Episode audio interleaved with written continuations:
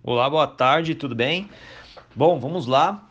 Essa é uma dúvida, uma dúvida comum. A característica técnica de um produto, geralmente não tem o que fazer, né? Geralmente ela vai ser igual ali, não independente se é uma camiseta, se é um notebook, enfim, vai ser totalmente igual em todos os e-commerces, né? Ou muito próximo uma da outra. O que diferencia ali uh, é a forma como você descreve o seu produto. Né?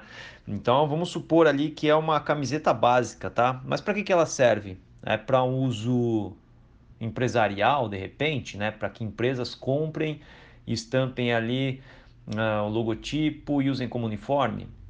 Ou não, é uma camiseta básica para compor um look de pessoas mais minimalistas? E dentro dessa linha, aí você tem um monte de conteúdo para explorar, né? Então você pensa exatamente para que tipo de público o seu, seu produto atende, e aí você vai ali completando né, as descrições pensando nisso, né? Qual é a utilidade, para que serve, né? o que diferencia esse produto dos demais. E ali você consegue criar uma descrição única para cada tipo de produto. Vale a pena também observar bem a questão de canonical, e eu vou colocar aqui um link sobre isso para que você consiga aprofundar no tema, beleza? Valeu, um abraço!